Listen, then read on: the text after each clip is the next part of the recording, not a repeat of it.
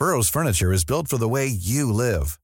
From ensuring easy assembly and disassembly to honoring highly requested new colors for their award-winning seating, they always have their customers in mind. Their modular seating is made out of durable materials to last and grow with you. And with Burrow, you always get fast, free shipping. Get up to 60% off during Burrow's Memorial Day sale at burrow.com slash ACAST. That's burrow.com slash ACAST. burrow.com slash ACAST. Heraldo Radio, la H se lee, se comparte, se ve y ahora también se escucha.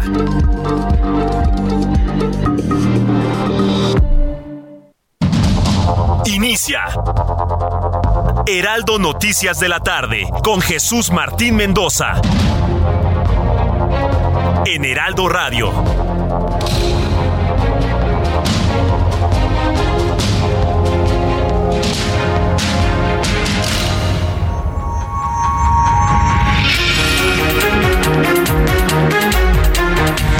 Son las 6 de la tarde en punto, hora del centro de la República Mexicana. Bienvenidos, muy buenas tardes. Iniciamos el Heraldo Radio de este viernes. 31 de marzo se nos acabó el primer trimestre de 2023 y todavía muchos están recordando cómo saben las roscas de Reyes. Imagínense nada más. Bueno, ya terminamos el mes de marzo. Terminamos también una semana, estamos iniciando ya la semana que conecta la Semana Mayor a la Semana Santa, que muchos la utilizan pues de vacaciones, pero en realidad para 1.300 millones de seres humanos en el planeta inicia una semana importante de reflexión, de recogimiento, eh, de retiro en algunos momentos, en el que empezamos a reflexionar a partir del próximo domingo, de pasado mañana, domingo de Ramos, empezamos a pensar de todo este tramo de la vida de nuestro Señor Jesucristo, de cuando llegó a Jerusalén, cómo padeció, murió, fue sepultado y resucitó en el asunto que recordamos el domingo de resurrección. Entonces empieza una semana muy importante para la Iglesia Católica, así como recordamos los momentos importantes para el Islam, así como recordamos los momentos importantes para nuestros amigos de la comunidad judía, pues es importante también recordar el momento importante de la Iglesia Católica. ¿sí? En donde se fundamenta nuestra fe en la muerte y resurrección, sobre todo en la resurrección, el triunfo de la vida sobre la muerte. Ese es el centro de lo que los católicos en este país vamos a conmemorar durante esta semana que está por iniciar. Bueno, pues en este marco donde también muchas personas aprovechan estos días de descanso para convivir con la familia y salir de vacaciones, súbale el volumen a su radio que en este viernes le tengo un resumen con las noticias más importantes.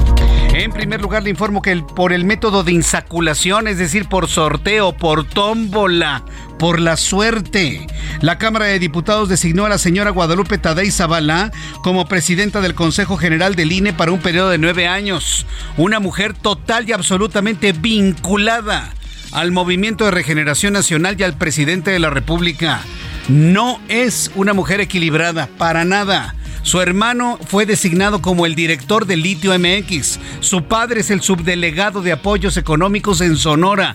Y le voy a decir al ratito todas las ligas que tiene la ahora, bueno, la próxima presidenta del INE con el Movimiento de Regeneración Nacional y con el presidente López Obrador. Este es el plan C del presidente.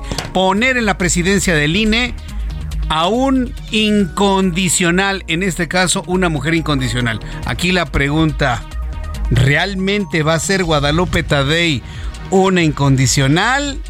Yo en lo personal tengo mis dudas y lo vamos a platicar un poco más adelante aquí en el Heraldo Radio. La titular de la Secretaría de Seguridad Federal, Rosa Isela Rodríguez, anunció que tras el incendio del pasado lunes que dejó 39 migrantes muertos, 28 heridos, la estación migratoria de Ciudad Juárez será cerrada de manera inmediata y de manera definitiva. Será cerrada la cárcel de migrantes. Perdón, pero esa es la verdad. A mí que no me vengan con cuentos de que, ay, los derechos humanos. No, ya sabe quién lo dijo, ¿verdad? Hay los derechos humanos para los migrantes, nada. Hoy Rosicela Rodríguez habló de cerrar la cárcel para migrantes en Ciudad Juárez, Chihuahua. Será cerrada de manera inmediata y de manera definitiva, por lo que sus ocupantes serán trasladados a otra cárcel, claro, al Centro Integrador para el Migrante Leona Vicario en la misma ciudad. Nada más cambiaron de cárcel. Nada más que este en donde prendieron fuego, hubo un incendio y murieron 39, será cerrada de manera definitiva. Tercer asunto importante en este viernes. Al presentar su quinto informe sobre el caso Ayotzinapa, el grupo interdisciplinario de expertos independientes, el GIEI, ¿se acuerda el famoso GIEI?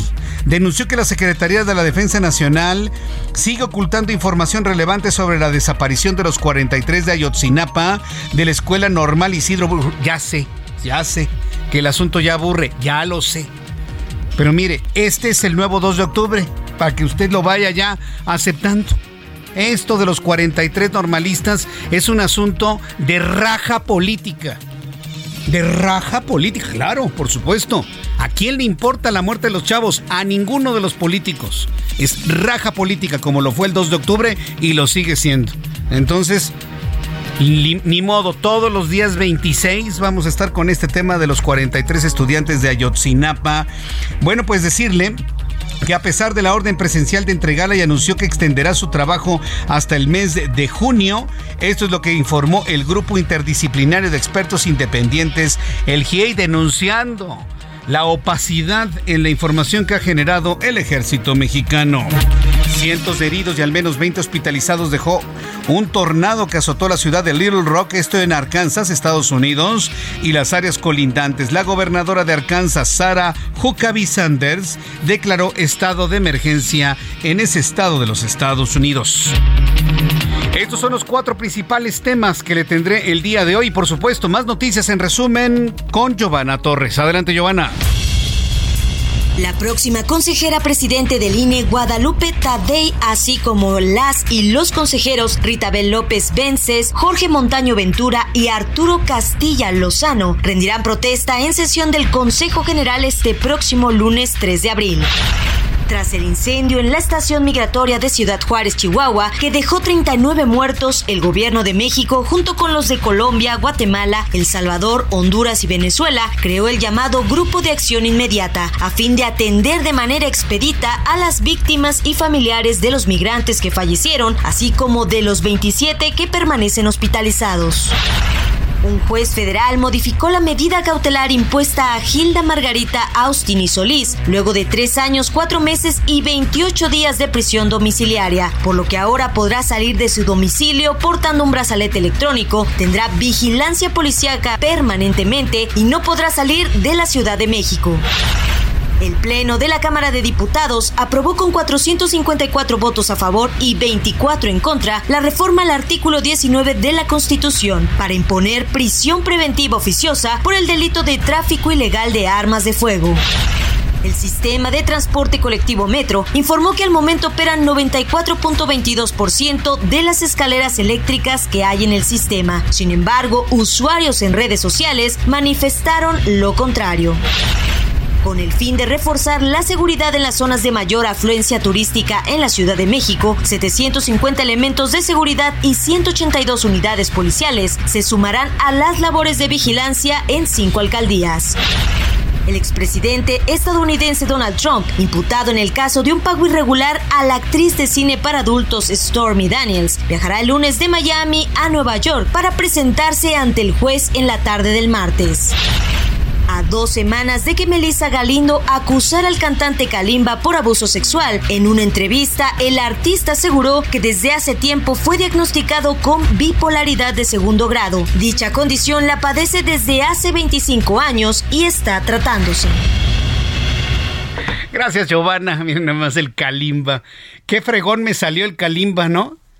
Es un violador consuetudinario y dice, es que estoy loquito, es que tengo bipolaridad. Ah, sí. Entonces, ¿qué? ¿Por eso te vamos a perdonar, Kalimba? Porque por actitudes como las tuyas, todos los grupos feministas clasifican de la, de la misma manera a todos los varones en este país. No, no, chavito, te vas al bote si te eh, fincan algún tipo de responsabilidad. No, no, no, no, no. Tú a responder ante la ley, Kalimbita. Sí, sí, sí. Porque precisamente por actitudes como la tuya son calificados de manera injusta todos los varones de este país. Ya estuvo bueno. Así como los grupos feministas dicen, ya no queremos más. Ah, bueno, pues nosotros vamos a promover de que tú respondas ante la ley, nada de que eres bipolar y por eso te van a perdonar. Sí, porque no sé si usted lo sabía. Es un atenuante para una acusación el tener alguna enfermedad de carácter mental. Ay, mire, sí, es que soy bipolar. Ah, mira qué bien. Y lo dice el mismo bipolar. No, no, qué caso de este tipo, ¿eh? Pero en fin, vamos a estar muy atentos de que efectivamente se le aplique la ley y se le haga justicia a las mujeres que fueron violentadas por este cantantito. ¿Cómo le dicen? ¿Kalimba? Bueno.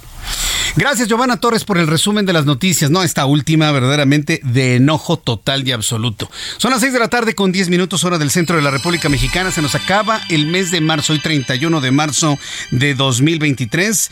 Y vamos a revisar la información importante de este día. Bueno, entre protestas, migrantes recibieron al presidente de la República, López Obrador. Fíjese, pasa esto en Ciudad Juárez, en la central eh, migratoria del Instituto Nacional de Migración. Mueren 39 personas. ¿Por qué mueren 39 personas? Porque alguien, se dice que fue el director del Instituto Nacional de Migración en Ciudad Juárez, Chihuahua, quien dio la orden de no abrirle. Estén haciendo lo que estén haciendo, no les abran. ¿Qué hicieron los celadores? Pues no abrir la puerta de la celda. Celda, porque es una cárcel. No abrieron la puerta, nada más cumplieron con órdenes. En ese marco de las cosas, el presidente de la República se le ocurrió ir a Ciudad Juárez. Así como que pues voy a enfrentar las cosas. Y no, hombre, le fue como en feria. Le fue como en feria. Yo no recuerdo de verdad de la historia, hay muchas cosas que yo no recuerdo que han pasado ahora con este presidente que con otros presidentes. Ayer lo platicábamos con Pablo Iriart, le preguntaba, ¿qué presidente ha, sido como López Obrador o más? Ninguno me dice, ninguno en la historia. Yo no recuerdo a un presidente que se enfrentara a gritos y a insultos con la gente que le impedía el paso a su, a su surito convertido en camionetota. De verdad que no lo recuerdo. Entre protestas, migrantes recibieron al presidente mexicano durante su visita a Ciudad Juárez, Chihuahua, donde llegó para reunirse con colaboradores de su partido y del Banco del Bienestar. El presidente mexicano aseguró que se hará justicia en el caso donde un incendio en las instalaciones causó la muerte de 39 migrantes. Esto que va usted a escuchar es el audio de varios videos que han circulado en las redes sociales en donde de verdad, literalmente, hay un enfrentamiento entre los migrantes con el presidente mexicano.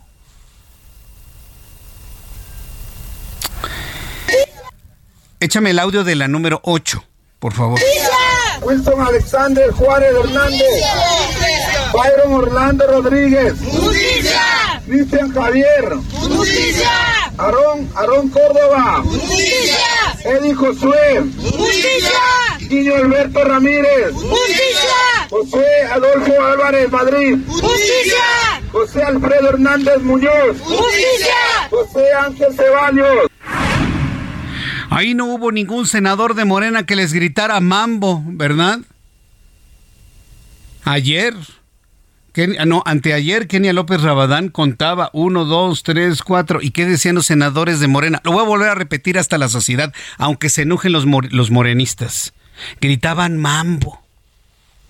Se les quemaron 39 migrantes en su administración y en lugar de ser consecuentes y unirse al dolor que eso implica, gritaron mambo. Así los senadores de Morena. ¿Por qué se lo digo? Para que lo tome en cuenta cuando vaya a votar en este año 23 y el año que entra 24.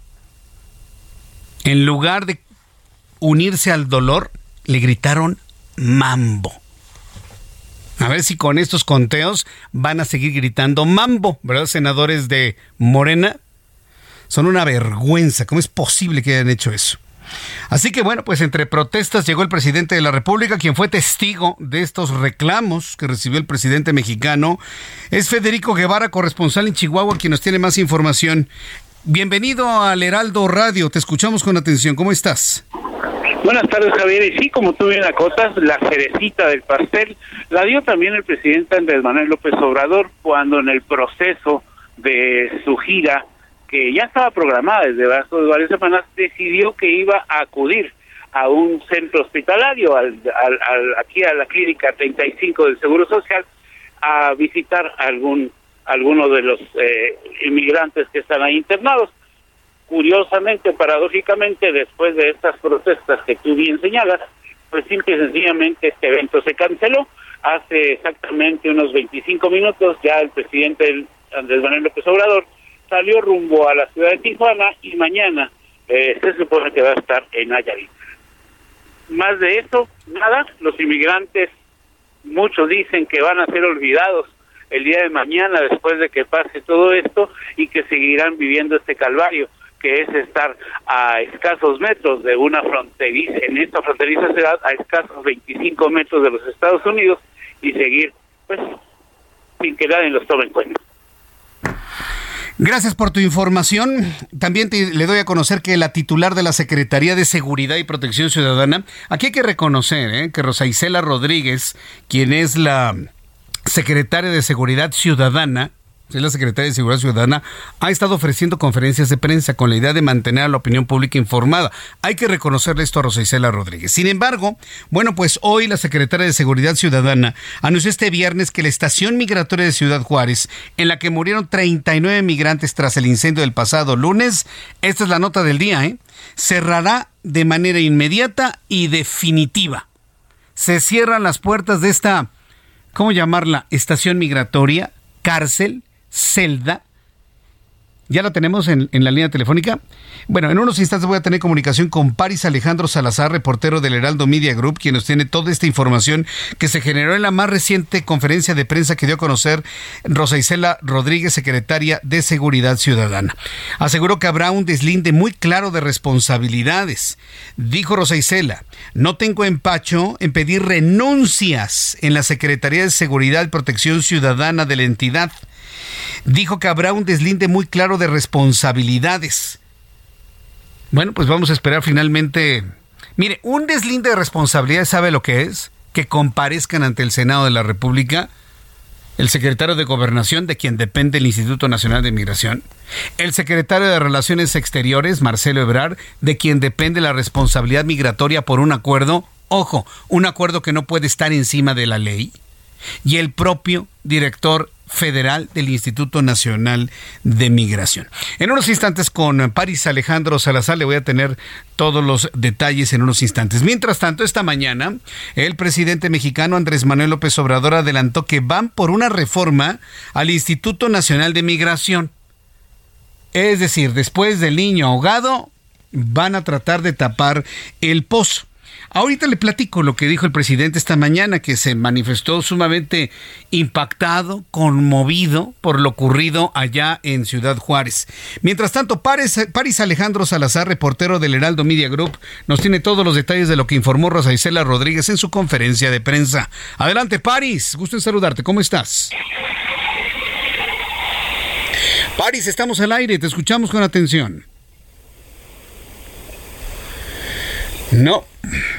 Bueno, en, unos instantes vamos a estar en comunicación con París para tener más detalles de estos anuncios importantísimos. Le digo, noticia de ocho columnas, el cierre inmediato y definitivo de esta estación migratoria en Ciudad Juárez. Adelante, París, ¿cómo estás?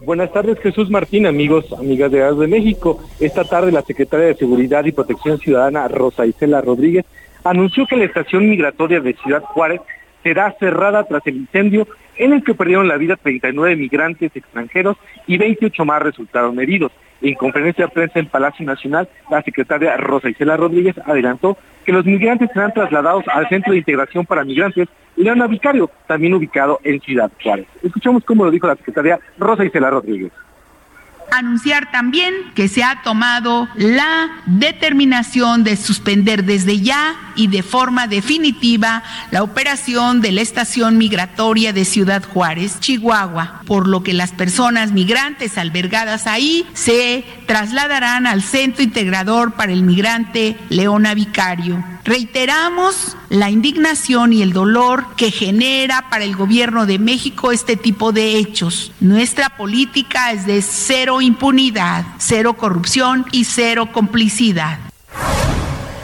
En esta conferencia, Rosa Isela Rodríguez aseguró que habrá un deslinde muy claro de responsabilidades sobre la actuación de los servidores públicos y que no se van a cometer injusticias. Esto después de la manifestación de familiares, personal y agentes del Instituto Nacional de Migración que piden la liberación de compañeros investigados por este incendio en Ciudad Juárez. Escuchemos a la secretaria Rosa Isela Rodríguez.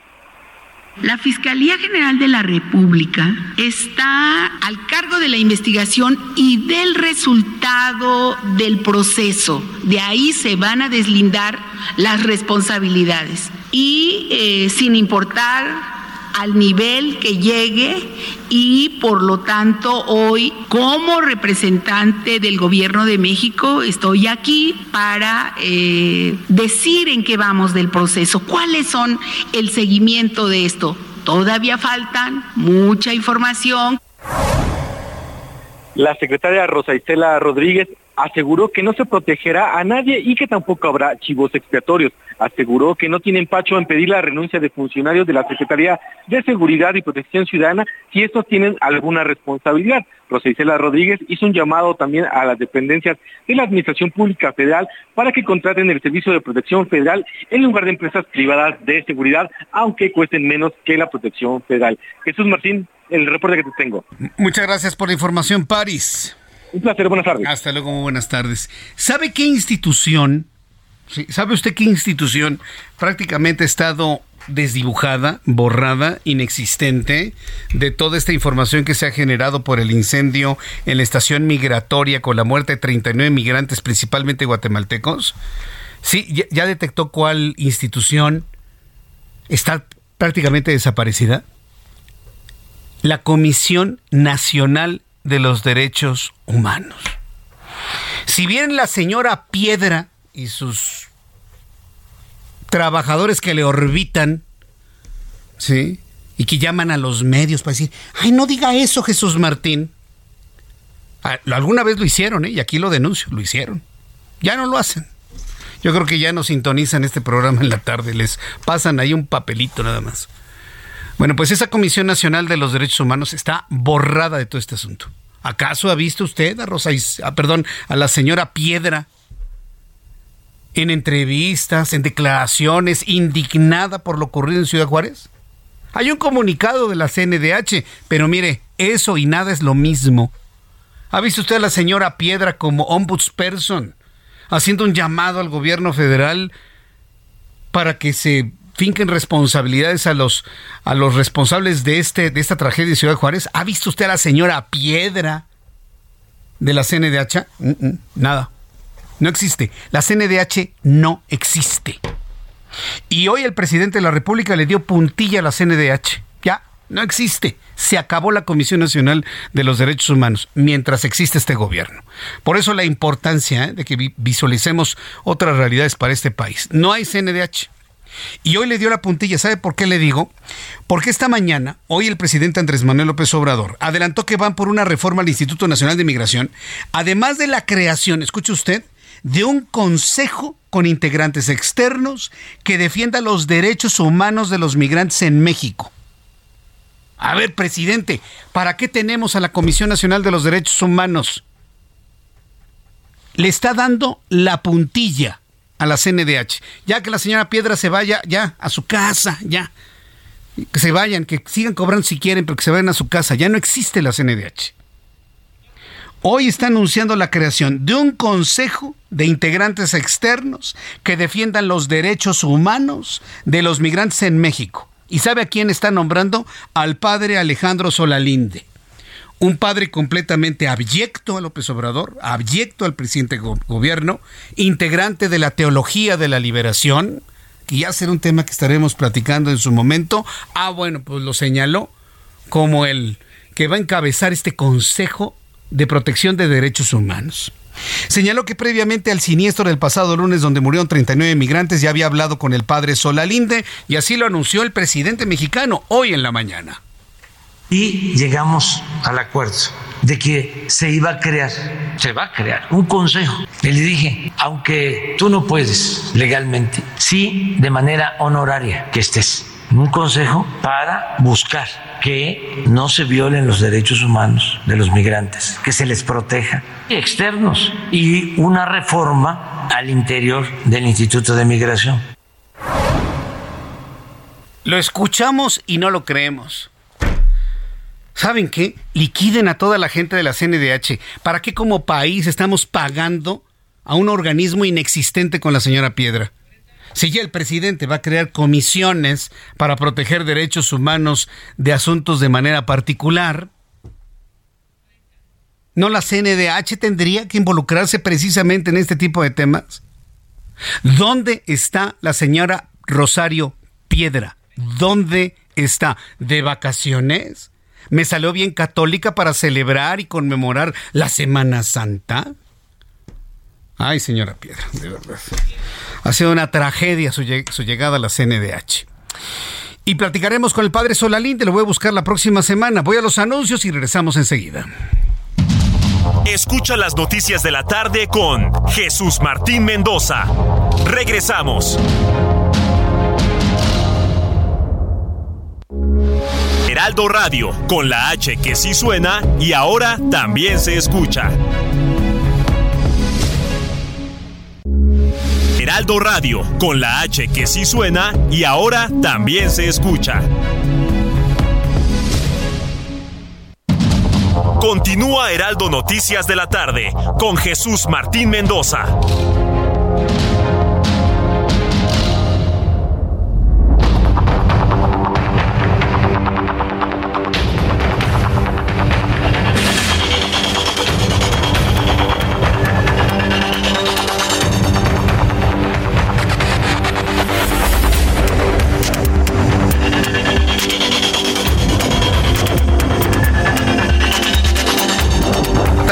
Con 30 minutos, las 6 de la tarde con 30, tiempo del centro de la República Mexicana. Escucha usted el Heraldo Radio. Le saluda Jesús Martín Mendoza con todas las noticias importantes del día de hoy, viernes 31 de marzo. Se nos acabó marzo y con ello los primeros tres meses del año 2023. ¿Ya cumplió sus expectativas, sus deseos de año nuevo? Porque ya vamos a empezar abril mañana, ¿eh? Ya vamos a empezar abril el día de mañana. Bien, de las noticias importantes, fíjese, ayer Raimundo Sánchez Patlán, nuestro analista político, subdirector editorial del Heraldo de México, dijo aquí en su análisis eh, de Periscopio una frase que a mí en lo personal, en lo personal, me cimbró. Y estoy seguro que a usted también lo cimbró. Me dice Jesús Martín Mendoza, la próxima semana vamos a amanecer con un México distinto. Cuando se vayan los consejeros electorales, entre ellos Lorenzo Córdoba y Ciro Murayama, y entren los nuevos consejeros. Y un México en donde no va a haber INAI, el INAI ya finalmente quedó completamente inoperante. Digo, sigue ahí, pero pues todo lo que haga no sirve para nada porque no, no tiene ni siquiera mayoría. No tiene la posibilidad de aprobar absolutamente nada porque no hay consejeros. ¿Por qué no hay consejeros? Porque el presidente los vetó y porque el Senado no los nombra. Es un plan con maña. No nombrar, no ponerse de acuerdo para dejar inoperante el organismo que vela por la transparencia en este país. Lo que el mensaje es claro, ¿no? Yo soy un gobierno completamente opaco, en donde no me interesa transparentar nada a nadie, porque aquí se hace lo que yo digo. Ese es el mensaje. Y el mensaje queda clarísimo, muy entendido, y yo se lo transmito es el mensaje. No tenemos INAI y hay nuevos consejeros electorales. Mire, de toda esta renovación en el INE, lo único que celebro yo en lo personal es que ya se fue Lorenzo Córdoba. Un tipo extraordinariamente preparado, en un conocimiento profundo de las condiciones electorales, un hombre que ha llevado al IFE y al INE a, a hacer verdadera historia, que ha encabezado 300 procesos electorales totalmente intachables es decir, yo creo que podemos hablar maravillas de Lorenzo Córdoba, pero con una espantosa actitud, burlona, en todos los sentidos y en todo momento. Yo sinceramente espero que la salida de Lorenzo Córdoba despresurice todos los ataques que desde el gobierno federal hay hacia el Instituto Nacional Electoral. De verdad lo espero, lo deseo. Sí, porque el hombre es sumamente preparado, profundamente preparado, pero no tiene la actitud de serenidad, para haber evitado tanto golpeteo al Instituto Nacional Electoral. Mucho del golpeteo fue por su mala actitud, por sus caras de burla, por sus envalentonados mensajes y cosas por el estilo. Ya se fue, ya se va. Eso a mí en lo personal me da muchísimo gusto. Pero ahora tenemos que enfrentar otro tipo de problema. Que la consejera presidente del INE, que va a entrar en funciones una vez que se vaya ya finalmente Lorenzo Córdoba, está totalmente apegada Andrés Manuel López Obrador y al Movimiento de Regeneración Nacional. Por sus ligas familiares, fundamentalmente, no porque ella reciba un sueldo de morena o por algo por el estilo, ni siquiera en su examen o en sus discursos para poder competir por consejera electoral se pudo advertir en realidad eh, un deseo de estar del lado del presidente de la República, pero su familia, su hermano, es el director del ITMX, su papá es el subdelegado en Sonora, por Morena y por el presidente de la República. Hoy López Obrador se deshizo en elogios hacia la señora Tadei. No significa que finalmente vaya a ser así, pero entonces, ¿qué problema podría ser peor, no? Tener una persona con terrible actitud, ya sabe a quién me refiero, o una señora como Guadalupe Tadei, que está muy vinculada al Movimiento de Regeneración Nacional y al presidente. Pero además esto fue histórico, porque por primera vez en la historia de México, se decidió al nuevo consejero presidente del INE por una tómbola, por un sorteo, le llaman eufemísticamente insaculación, así le llaman, le llaman insaculación. Por, primera vez en la historia de México, una mujer presidirá el Consejo General del INE, luego de que este viernes, por medio de insaculación, tómbola, sorteo, Guadalupe Tadei Zavala se convirtió en la nueva consejera presidente del Instituto Nacional Electoral y va a ser por nueve años. Vamos a conocer con mucho detalle quién es la señora Tadei, nueva consejera presidente del INE, en voz de mi compañero, Ángel Arellano Peralta. Ciudadana electa por insaculación Guadalupe Tadei Zavala para el cargo de consejera presidenta. Guadalupe Tadei Zavala resultó la elegida para presidir el Instituto Nacional Electoral en la insaculación que hizo la Cámara de Diputados esta madrugada. Su mandato comienza el martes 4 de abril y concluye el 23 de abril de 2032. Sustituye al consejero saliente Lorenzo Córdoba Vianelo. Tadei Zavala estudió licenciatura en Administración Pública por la Universidad de Sonora. Fue funcionaria electoral en el Instituto Federal Electoral, ahora INE, consejera presidente del Instituto Estatal Electoral y de Participación Ciudadana de Sonora y comisionada presidente del Instituto Sonorense de Transparencia, Acceso a la Información Pública y Acceso de Datos Personales. En el IFE comenzó a trabajar en 1992 como directora del Centro Regional de Cómputo de Chihuahua. Permaneció en el Instituto Federal Electoral y luego Instituto Nacional Electoral por 23 años, en los que ocupó varios cargos. Participó en la convocatoria para integrar el organismo público local Electoral de Sonora, el OPLE, en donde fue elegida como consejera presidente por siete años en 2014. Encabezó tres procesos electorales en Sonora, uno en el que fue electa Claudia Pavlovich como gobernadora, otro la elección intermedia para 72 alcaldías y diputados locales de Sonora y un tercero en el que Alfonso Durazo fue electo gobernador. Guadalupe Tadei Zavala fue una de las aspirantes cuestionadas por su cercanía con Morena, ya que es prima de Jorge Luis Tadei, coordinador de los programas sociales también llamado superdelegado en Sonora, así como tía de Pablo Daniel Tadei, designado en 2022 como primer director de la nueva empresa Litio MX. Junto con Guadalupe Tadei Zavala resultaron sorteados otros dos consejeros y una consejera. Se trata de Jorge Montaño Ventura, Arturo Castillo Loza y Rita Bel López Vences, quienes ocuparán las vacantes que dejarán Ciro Murayama, Adriana Favela y José Roberto Ruiz Aldaña. Reportó para las noticias de la tarde Ángel Arellano Peralta. Muchas gracias Ángel Arellano Peralta por estos datos para conocer quién va a ser la próxima consejera presidente del Instituto Nacional Electoral. Eh, la señora Guadalupe Tadei Zavala debe entender que va a ser evidentemente cuestionada sobre sus vínculos con el Movimiento de Regeneración Nacional. Le podemos conceder el beneficio de la duda también debemos entender que ella como consejera presidente será la presidente. Va a ser la presidenta a partir de la próxima semana, pero no se conduce sola. Todas las decisiones en el Consejo se toman con los otros consejeros, por supuesto. Es decir, ella solita no podría mover los destinos del INE porque todo es bajo consenso y por votación. ¿eh? Pero es importante que usted sepa, Guadalupe Tadei Zavala, la nueva consejera presidente del Instituto Nacional Electoral, tiene un hijo que se llama Pablo Daniel, eh, Pablo Daniel Arriola, Tadei Arriola, director de Litio MX. Ivana Celeste Tadei Arriola, hija, es diputada local de Morena. Vamos, los hijos duelen. Y si Guadalupe Tadei busca ser una mujer independiente, ¿con quién cree que se va a desquitar López Obrador? Pues con sus hijos. Con Pablo Daniel Tadei, con Ivana Celeste Tadei.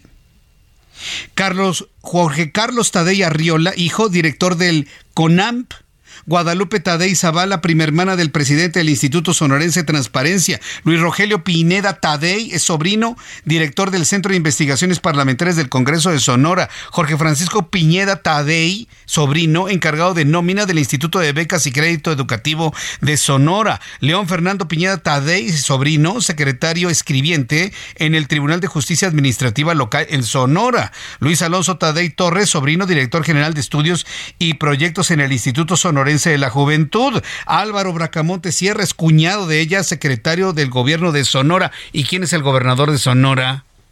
Pues Ese es el punto que llega a preocupar.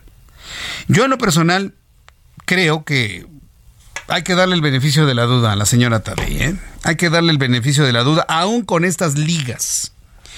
Aún con estas ligas, hay que darle el beneficio de la duda. Eh, ¿Qué fue lo que dijo el presidente de la República sobre la señora Tadei? El presidente mexicano justificó la designación de Guadalupe Tadei Zavala como, nueva consejera presidente del Instituto Nacional Electoral, a pesar de que, según él, no la conoce, según él, no la conoce, pero todos los Tadei están en el gobierno de Sonora. Bueno. Pero sí a su familia, la que le calificó como una familia progresista, y aseguró que es incapaz de actuar como presidente saliente del órgano electoral Lorenzo Córdoba, de quien dijo forma parte del conservadurismo que defienden los medios como el periódico Reforma. A ver, presidente, yo no defiendo a Lorenzo Córdoba. Muchos defendemos la institución encarnada en el, en el presidente del INE. Y esa la puede ocupar cualquiera, la institucionalidad. Sí. O sea, no diga de que todos los medios estamos defendiendo a Córdoba, perdón, pero no. Y en una cosa puedo coincidir con usted. Yo no creo que ella sea tan burlona y tan sarcástica como el consejero que ya se va. López Obrador aseguró que Guadalupe Tadei Zavala es una mujer experimentada y celebró que su elección haya sido mediante un sorteo en la Cámara de Diputados, donde también se eligieron a Jorge Montaño Ventura, Rita Bel López Vences y Arturo Castillo Loza, los otros tres nuevos consejeros electorales. Esto dijo el presidente mexicano hoy en su conferencia matutina sobre la elección de la nueva consejera presidente del Instituto Nacional Electoral es una mujer experimentada, eh, vean su trayectoria, no puedes poner ahí quién es este, la señora Tadei, la joven Tadei, no la conozco, ¿eh? conozco a su familia, eso sí, y sí, este, son gentes progresistas y demócratas y gente honesta, nada que ver con el conservadurismo que defiende reforma, ¿eh? porque este, los conservadores que defienden ustedes son muy hipócritas y muy corruptos. Bueno, el presidente se va hasta la cocina. Yo sí creo que la actitud de la señora Tadei va a ser muy, muy diferente. Y también creo que todos los consejeros electorales, inclusive los elegidos en este, en esta tómbola, en este sorteo, pues finalmente van a mediar criterio. No, yo nomás le voy a decir una cosa a la señora Tadei y a los nuevos consejeros y a los consejeros que ya están. Y de manera clara a Carla Humphrey, a Dania Rabel, que por cierto en muchas ocasiones han platicado con nosotros. Este gobierno ya se va en 2024 y ustedes se van a quedar nueve años. ¿A quién se deben? ¿Al presidente que presiona a todos? ¿O se deben a la ciudadanía que vamos a estar aquí, Dios mediante, los siguientes nueve años? Espero que la señora Guadalupe Tadei sopese lo que le estoy diciendo. ¿A quién le deben lealtad? ¿A un presidente de la República para poder girar balanzas o no reconocer triunfos de la oposición? Porque esa es la idea. que ella como consejera presidente no reconozca los triunfos de la oposición. ¿A quién se deben? ¿A la democracia, a la sociedad o a un hombre que ya se va en 2024? Señora Tadei, yo le pongo esa pregunta ahí. Mientras tanto, entre voz quebrada, los consejeros Ciro Murayama, Adriana Favela y José Roberto Ruiz, así como Edmundo Jacobo Molina, secretario ejecutivo del INE, se despidieron de este instituto en la última sesión extraordinaria en la que participaron. De igual manera, tras nueve años presidiendo del INE, ya se va Lorenzo Córdoba, dice adiós, lloró, me dicen, hizo, hubo abrazos, aplausos y la frase larga vida al INE y a la democracia. Esto fue lo que dijo el consejero presidente del INE, ya saliente. Quienes laboramos en una institución tenemos una obligación y un compromiso, entregarlas mejor de como las recibimos. Luego de más de 11 años de servicio en el IFE y en el INE, espero dejar a esta institución más fuerte, sólida, experimentada y con mayor confianza ciudadana que entonces. Les toca a ustedes compañeras y compañeros del INE, continuar fortaleciendo y defendiendo a una institución clave para la existencia, garantía, salvaguarda y recreación de nuestra democracia. Y nunca olviden que esa tarea, en esa causa, no están solos. La sociedad mexicana en su diversidad y pluralidad, la que ha sido la auténtica constructora de la democracia en el país, está y estará siempre con ustedes. Larga vida al INE y a democracia mexicana. Y lo justo es darle un agradecimiento a un hombre como Lorenzo Córdoba y a Ciro Murayama y a todos los consejeros. Es de justicia, evidentemente, más allá de si alguno de ellos nos cae gordo. Hay que reconocerles precisamente su su talento, su capacidad y su posibilidad. Ojalá yo hubiera tenido otra actitud. Yo creo que hubiese ganado el doble de lo que ganó a lo largo de todos estos años como uno de los presidentes más destacados del Instituto Nacional Electoral. Así se despidió finalmente Lorenzo Córdoba. Son las 6 de la tarde con 45 minutos hora del centro de la República Mexicana. Informarle que ya en otras noticias, pues el asunto de Ayotzinapa no se acaba, ¿eh? Y no le vemos para cuándo termine. Ya le platicaba más hace unos instantes. El 26 de septiembre es el nuevo 2 de octubre. No le quepa la menor duda. Y vamos a coexistir con esa protesta el resto de nuestras vidas y de las siguientes dos, tres, cuatro generaciones. No le quepa la menor duda. Porque es un asunto en donde se saca raja política. El grupo interdisciplinario de expertos independientes, el GIEI, acusó que la Secretaría de la Defensa Nacional, es decir, el Ejército Mexicano, se ha negado a colaborar para esclarecer la desaparición de los 43 estudiantes de la normal de Ayotzinapa ocurrida la noche del 26 al 27 de septiembre de 2014 señaló que ha ocultado documentos sensibles sobre el caso e incluso desconocido su existencia. En este sentido, el investigador Carlos Marín Bernstein señaló que a pesar de los avances en la investigación, todavía hay agujeros negros donde se oculta información, debido a la negativa de la Sedena de entregar la información, lo que se suma que la gente se sigue negando a declarar debido al miedo que todavía prevalece y adelantó que los trabajos se extenderán hasta el mes de junio próximo. Vamos a escuchar la voz de Carlos Marín Bernstein, integrante del GIEI, que habla sobre este caso que hasta el momento es totalmente irresoluble y que nada de lo que ha hecho la presente administración ha superado los lo que, lo que se investigó y se encontró en la verdad histórica. Es hora que estas cosas se esclarezcan, es hora de que sobre estas cosas se diga la verdad. Y eso es parte del punto clave. Hay un tipo de documentos que se llaman CRFI, Centro Regional de Fusión de Inteligencia. Es decir, unos centros del ejército mexicano que hacen inteligencia, como es su obligación, obviamente, pero en esos centros eh, se nos ha entregado parte de la documentación, otra parte de la documentación no se ha entregado, siempre relativa a los hechos de Ayotzinapa, siempre relativa a, las, a la época en la que estamos hablando. Calculamos que hay unos 80 o 90 documentos que sabemos que existen por las numeraciones a los cuales no hemos tenido acceso y son muy relevantes.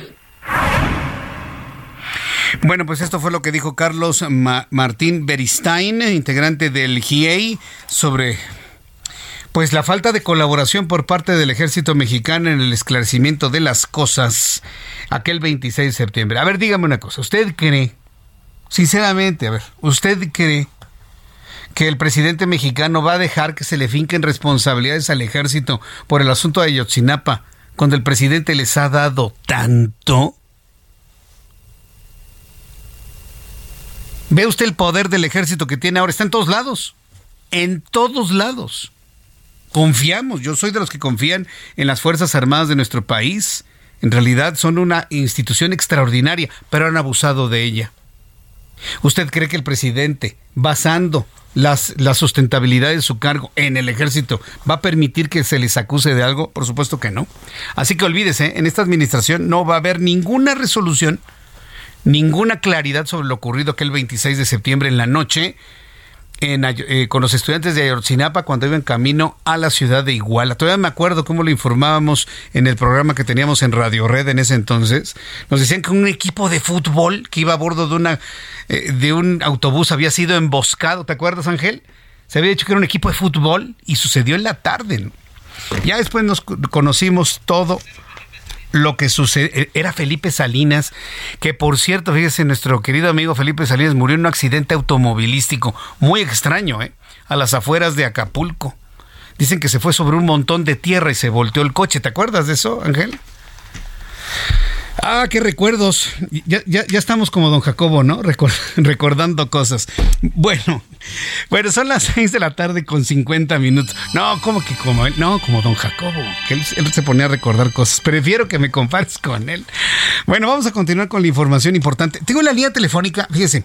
Ahora la Universidad Nacional Autónoma de México en esta semana dio una noticia muy importante en donde la UNAM avala anular títulos o grados en caso de plagio de tesis. Un asunto que no será retroactivo y que no toca a la señora Yasmín Esquivel.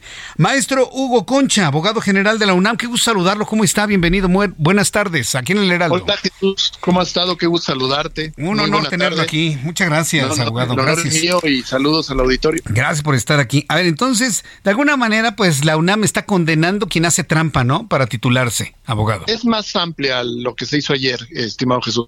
Se hicieron modificaciones y adiciones al Estatuto General y a tres reglamentos de los grandotes de la universidad para generar todo un mecanismo, para establecer con toda articulación lo que es el principio de integridad y honestidad académica, para generar un proceso normativo institucional que le dé causa a este principio tanto en mecanismos preventivos como ahora sí lo que estás diciendo tú, para poder enfrentar casos cuando se rompe o se falta este principio. Entonces, es por eso te digo que es un poquito más amplio, no nada más es un, son reformas para castigar, no, no, son reformas para articular este principio de integridad académica que es fundamental en una universidad, que todos los alumnos y que todo el personal académico y los graduados pues verdaderamente cumplan con los estándares, con los requisitos, con los parámetros de conducta que se piden para honrar justamente lo que la universidad está haciendo, que es emitir certificados, diplomas, títulos, que tuvieron que ser pues el, el, fin de toda una serie de requisitos que los alumnos cumplieron para garantizar que tienen los conocimientos, las habilidades y las competencias necesarias. Lo que algunos de, eh, en la opinión pública lamentan es que esto no, no, sea retroactivo y no por un asunto de desquito de venganza, sino porque pues eh, la UNAM tiene que limpiar todo esto, ¿no? A ver, a ver, a ver, pero ese es un error, estimado Jesús. A ver, ¿por qué? Efectivamente, no, no, no es retroactivo porque no es un procedimiento sancionador. Mm. La universidad no se va a poner a cazar gente que le falló. Eso sería, creo que, un error. Lo que se estableció es un procedimiento administrativo para garantizar que cuando se tenga conocimiento de que uno de estos documentos que emite la universidad fue hecho con fraude, fue hecho con falta de requisitos, en ese momento se actualiza la conducta y entonces sí se va a revisar lo que sucedió y se va a llevar a las se va a hacer una valoración académica en todas las entidades con los comités de ética que tienen y los consejos técnicos y directores, autoridades de estas entidades tomarán la decisión correspondiente. Entonces, en ese sentido, pues no, no es retroactivo porque estamos hablando aquí de un camino jurídico diferente, pero sí se va a aplicar a casos de gente que ya no está en la universidad y que de repente años después nos enteramos que pasó eso. Sí se va a aplicar porque se va a actualizar una conducta. Entonces no estamos aquí hablando de un delito dirigido a una persona que tiene que tener prescripción como una forma de cuidar sus derechos. No, aquí estamos hablando de otra cosa. Cuando la universidad cobra conocimiento de que algo faltó o de que se cometió una falta a la integridad académica, en el momento que eso se tiene conocimiento, se echa a andar todo este procedimiento. Ahora, si tú lo que me preguntabas era el, del caso que estamos paralelamente a estas reformas llevando a cabo, pues bueno, no se va a aplicar retroactivamente, pero de todos modos con las facultades generales que ya tenía la universidad, sí se está haciendo algo, que equivale un poco a lo mismo que se, que se hará ahora en todas las entidades académicas. ¿Qué está estado haciendo la universidad en el caso que tú estás preguntando? Pues como tú sabes, el, el, rector convocó a un comité superior, que es el Comité Universitario de, de Ética, el CUETICA, a que trabajara. Desafortunadamente, una de las partes involucradas en el escándalo, la ministra de la Corte, interpuso un juicio de amparo que por lo pronto pues está desahogando y paralizó todo porque dio una suspensión la juez para que el Comité Universitario de Ética no pueda emitir su resolución. Puede trabajar, pero no puede dar su resolución. Y en eso estamos. Estamos combatiendo judicialmente esa resolución con una queja, con una con una con una un instrumento de revisión para que efectivamente pues, veamos si el Poder Judicial nos lo libera y continúa el trámite de ese asunto. ¿No? Entonces no hay necesidad ni siquiera de pensar si esto es retroactivo o no. Se está trabajando con las facultades ya que tenía la universidad para hacer esto. Bien, pues abogado, yo quiero agradecerle mucho el que nos haya explicado estas consideraciones sobre lo anunciado por la UNAM en estos días. Yo, yo le agradezco mucho estos minutos de comunicación y nos saludaremos en una oportunidad futura. Muchas gracias, abogado. Gracias a ti, buenas noches. Gracias, buenas noches. Mensajes y regreso con más noticias. Escucha las noticias de la tarde con Jesús Martín Mendoza. Regresamos.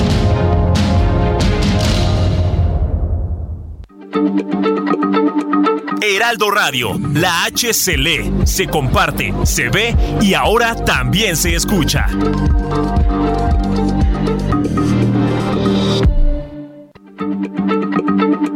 Heraldo Radio, la H se lee, se comparte, se ve y ahora también se escucha.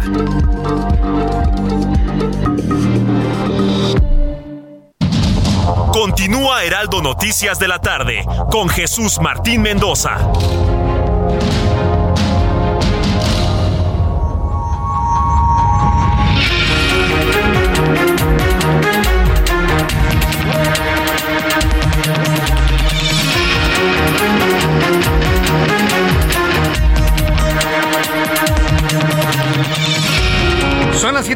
7 en punto, las 19 horas en punto tiempo del centro de México.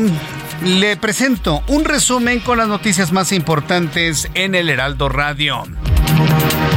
Ha sido vandalizado un mural de David Alfaro Siqueiros dentro de la Universidad Nacional Autónoma de México. Esto no es nuevo. Hay algunos estudiantes de la UNAM que muestran su protesta vandalizando el patrimonio histórico inmemorial de la UNAM. Bueno, pues la Universidad Nacional Autónoma de México informa que un contingente de 200 personas de la Facultad de Arte y Diseño, algunas de las cuales se encontraban con el rostro cubierto, caminó esta tarde por el campus de Ciudad Universitaria donde causó destrozos, vandalizó con pintura diversos inmuebles, entre ellos el emblemático mural de David Alfaro Siqueiros, ubicado en la cara norte de la Torre de Rectoría. Las imágenes que han llegado al Heraldo Radio son verdaderamente dramáticas y dolorosas de cómo algunos, los propios estudiantes de la UNAM, pueden destruir su propio patrimonio. Le voy a tener más información más adelante aquí en el Heraldo Radio. Le informo que el presidente nacional del PAN, Marco Cortés, anunció que por sus nexos con Morena, su partido va a impugnar ante el Tribunal Electoral del Poder Judicial de la Federación los nombramientos del nuevo consejera presidente del INE de Guadalupe Tadei y de Jorge Montaño. Aunque el PRI y el PRD les pidieron actuar con independencia y apego a la Constitución, pero el PAN va a impugnar la designación de estas dos personas por estar claramente, visiblemente, innegablemente vinculados al presidente, al gobierno y al partido Movimiento de Regeneración Nacional.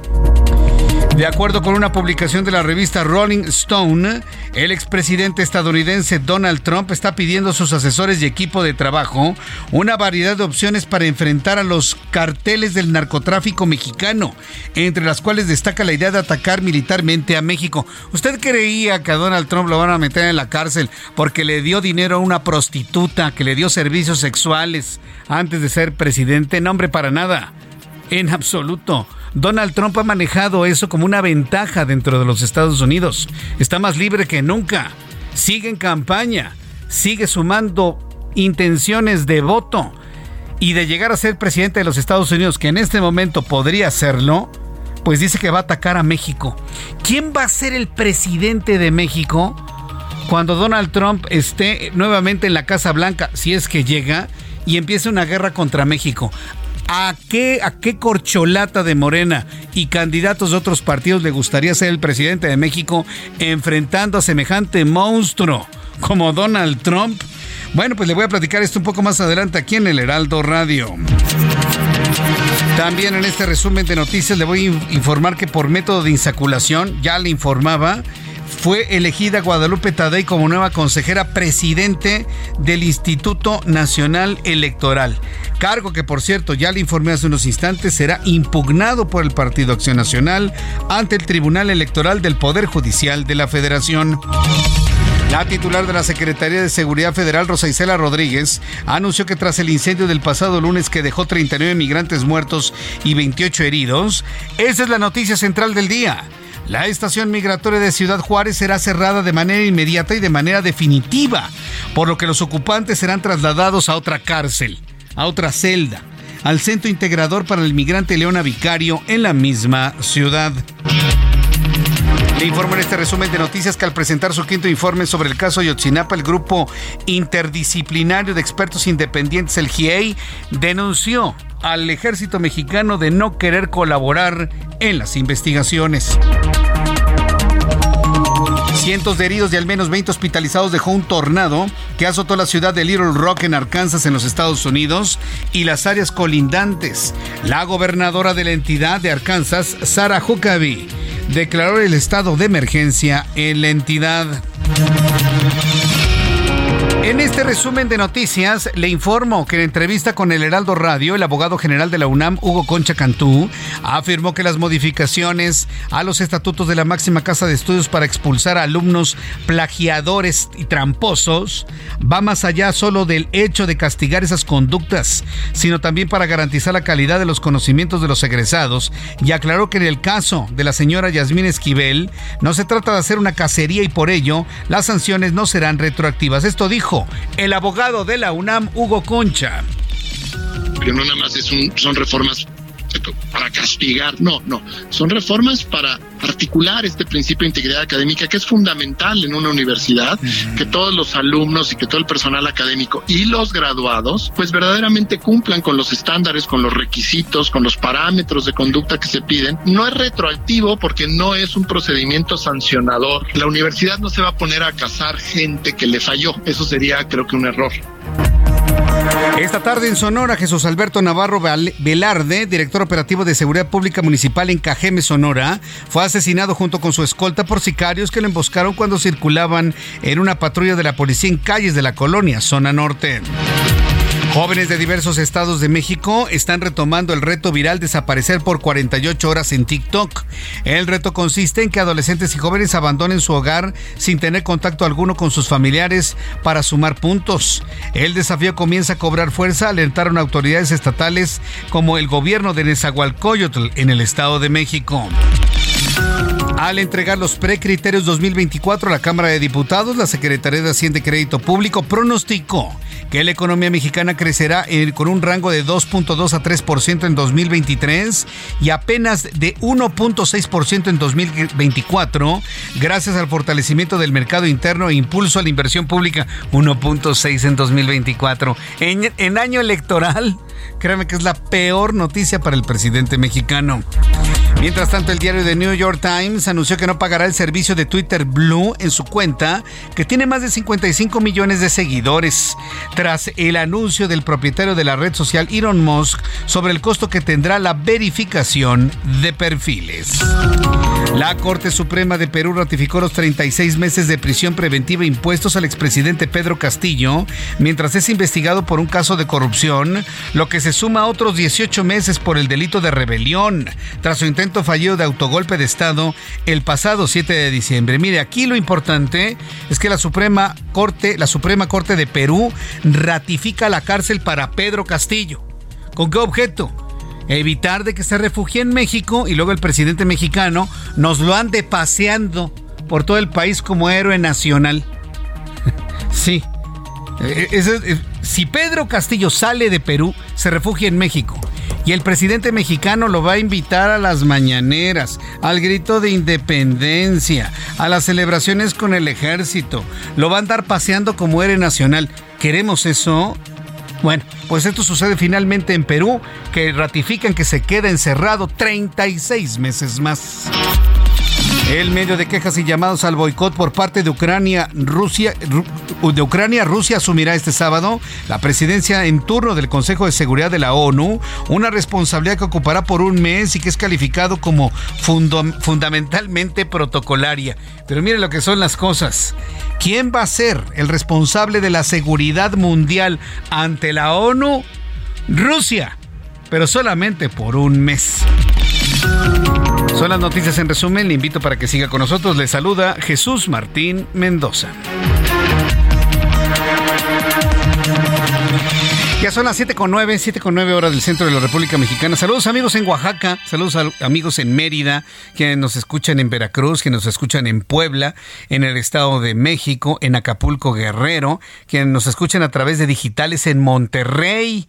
Gracias amigos en Monterrey que nos escuchan en la zona metropolitana de Monterrey, en San Pedro, en Escobedo, en Guadalupe. Muchas gracias por estar con nosotros. También amigos en Guadalajara que ya se trasladan de la emisora de radio a digitales del Heraldo, www.heraldodemexico.com.mx y a través de la aplicación del Heraldo de México. Recuerden que al hacer esto, ustedes están abonando para que nuestra web, la del Heraldo de México, se siga consolidando todos los días como la número uno de consultas en todo el país. Así que yo le invito a que siempre a partir de las 7 se una a nuestros digitales, a nuestra página web, que es la número uno en todo el país, www.heraldodemexico.com.mx y a través de nuestra aplicación en esta muy moderna forma de escuchar radio en estas partes del país. Gracias por estar con nosotros, como siempre. Vamos con nuestros compañeros reporteros urbanos, periodistas especializados en información de ciudad. Javier Ruiz, qué gusto saludarte. ¿Cómo te encuentras? ¿En dónde te ubicamos a esta hora de la noche? El gusto mío, Jesús Martín, en la autopista México-Pachuca, Jesús Martín, donde pues ya de, de vacacionistas salen muchos de ellos a disfrutar justamente estas vacaciones de Semana Santa. Básicamente pues están saliendo de la Ciudad de México 35 vehículos por minuto, únicamente 15 que están entrando. Sin embargo, Jesús Martín, pues el mayor problema para llegar a esta caseta de peaje es salir de la zona de paradores no verdes, ya que la situación en ese punto se encuentra totalmente detenida. Desde ese paso norte está colapsado para llegar hacia periférico, ya llegando a periférico la situación mejora un poco en dirección tanto a la autopista carretera México-Pachuca. Y el segundo puesto en general el avance es bastante aceptable, únicamente pues eh, moderar la velocidad, checar los vehículos y por supuesto no manejar en estado de ebriedad. De momento, Jesús Martín, es el reporte que tenemos. Muchas gracias por la información, Javier Ruiz. Hasta luego. Estoy revisando la vialidad rumbo a Cuernavaca. ¿Y qué cree? Si usted se va en este momento a Cuernavaca, va a ser apenas 45 minutos. Para quienes van un poco más allá, zona de balnearios, una hora con 15, una hora con 20. No hay cierres, no hay accidentes, no hay bloqueos en la autopista México-Cuernavaca. Maneje por favor con precaución y aproveche este momento. Vamos con mi compañero Mario Miranda, quien nos tiene más información. Adelante, Mario, ¿en dónde te ubicamos a esta hora de la noche? ¿Qué tal Jesús Martín? Buenas noches. Como bien lo comentas, Jesús Martín, nos encontramos en la caseta México Cuernavaca, donde este viernes 31 de marzo se espera la salida de miles de vacacionistas que aprovecharán estas vacaciones de Semana Santa para salir de la ciudad, ya sea algún destino, algún balneario de Morelos o hacia las playas de Guerrero. Te comento que en estos momentos están saliendo aproximadamente 20 automóviles por minuto de las 10 garitas que se encuentran abiertas de esta caseta. Se espera que en el transcurso de la noche y la mañana del sábado aumente la afluencia vehicular, la salida de vacacionistas Jesús Martín, pero como bien lo comentas, en estos momentos está muy tranquila la caseta, la salida para, para los vacacionistas está libre, aprovechar ahorita para salir a esta hora Jesús Martín, donde sí tenemos bastante carga vehicular. Para llegar a este punto nos dirigimos desde la zona centro, tomamos calzada este, de San Antonio Abad, calzada de Quilpan, y en su continuación, viaducto Tlalpan, había bastante carga vehicular en general en calzada de San Antonio Vaca, de Tlalpan, llegando al viaducto Tlalpan, ya se libera la vialidad para llegar a este punto, llegamos a lo que es el entronque de aquí de la caseta y bastante aceptable Jesús Martín, así es que hay que aprovechar estos momentos para salir de vacaciones Jesús Martín. Muy bien, gracias por la información Mario Miranda. Tenemos pendiente, buenas noches. Hasta luego, muy buenas noches. Son las 7 con 12, con 13 ya en este momento. Aquí hay un asunto muy importante que debe tomar en cuenta. El mañana es 1 de abril, el domingo es 2 de abril. El próximo domingo es el primer domingo de abril. En los últimos años, desde 1996, en el primer domingo de abril, adelantábamos nuestro reloj. Debido a un asunto de pues, ¿cómo decir? Mire, me voy a ahorrar mis calificativos. Pero bueno, los morenistas, a órdenes del presidente a pie juntillas y en una aprobación simple en el legislativo, decidieron quitar el horario de verano. Ya todo Norteamérica se ha movido de horario, Europa se ha movido de horario y México, como lo hizo en su momento Venezuela, no nos vamos a mover de horario. En Venezuela hicieron media hora la hora de Venezuela. Cuando estaba este señor, ¿cómo se llamaba? Chávez, Hugo Chávez para que vea usted por dónde van toda la, recetita, ¿no? Del foro de Sao Paulo. El presidente mexicano acaba de meter esa recetita del foro de Sao Paulo cancelando el horario de verano. Entonces, el próximo domingo no se mueven los relojes. Por primera vez desde 1996. Para las personas que me escuchan que son muy jóvenes, que tienen veintitantos años, treinta y tantos años, eh, esto va a ser histórico, ¿no? No se va a mover el horario. Tendríamos que haber adelantado nuestros relojes el próximo domingo una hora, pero no se van a adelantar. López Obrador decidió de manera unilateral, dándole la orden a los morenistas, de cancelar el horario de verano. Yo sinceramente espero que una vez que llegue un nuevo presidente, y ojalá sea un viraje importante en nuestro país, se vuelva a establecer esta medida que nos ayuda mucho en las condiciones económicas y comerciales de México con países de Norteamérica y de Europa. Nos vamos a mantener de aquí hasta el mes de octubre con una diferencia horaria de 8 horas con Europa y hasta de 3 horas con la costa este de los Estados Unidos. Para que usted lo vaya midiendo. ¿sí? Porque aunque no lo crea, aunque esto no tenga ningún vínculo con los Estados Unidos. Aunque usted no gane en dólares, pero celebra que está en 18 pesos, pero sí recibe dólares de algún familiar que viene desde los Estados Unidos, las condiciones económicas entre todos estos países van a variar con México. No se ha detectado, usted lo verá al tiempo. Ya estoy escuchando ahí las, los análisis allá por agosto, septiembre, sobre el incremento en el consumo de energía eléctrica y la falta de negocios por la diferencia horaria. Así que no se preocupe por estar adelantando sus relojes, no habrá cambio hacia el horario de verano. Son las 7 con 15, las 19 horas con 15 minutos, hora del centro de la República Mexicana. Sobre la elección de consejeros electorales, ya le adelantaba que el Partido Acción Nacional Solamente el Partido de Acción Nacional, no fue una decisión en bloque con el PRD y, el PRI. Solamente el Partido de Acción Nacional van a impugnar la designación de dos consejeros, entre ellos Guadalupe Tadei, la nueva consejera presidente del Instituto Nacional Electoral, por su cercanía, sus vínculos familiares. Eh, con el movimiento de regeneración nacional, lo que la coloca en un punto de conflicto de interés. Tengo en la línea telefónica Sergio Gutiérrez Luna, diputado del Movimiento de Regeneración Nacional, y lo he invitado a conversar con usted a propósito de esta elección de consejeros. Diputado Gutiérrez Luna, ¿cómo le va? Bienvenido al Heraldo, ¿cómo está? Hola, ¿qué tal? ¿Cómo estás? Buenas noches a ti y a tu auditorio. Me da, me da mucho gusto saludarlo. Bueno, ¿cómo vio usted la, la, elección? Yo sé que es histórico la insaculación y por sorteo, pero ¿fue la mejor forma cuando se trata de elegir a las personas más capacitadas en el tema electoral? Pues mira, en principio está previsto ese mecanismo en la Constitución. Así es. En segundo término, eh, a mi juicio, las 20 personas, o sea, cinco por cada quinteta, eran cuatro quintetas, son personas capaces, con credenciales, con experiencia, con eh, idoneidad para estar en el cargo. Mm. Y tercero, las reglas. Las reglas que se aprobaron ayer fueron reglas muy estrictas, muy pulcras, hasta teatrales tal vez en algún momento, pero que generaron transparencia y confianza. Vimos un procedimiento donde fue todo muy transparente y quienes fueron elegidos eh, fueron elegidos conforme a ese procedimiento constitucional. ¿Qué te diré lo que dijo del PAN?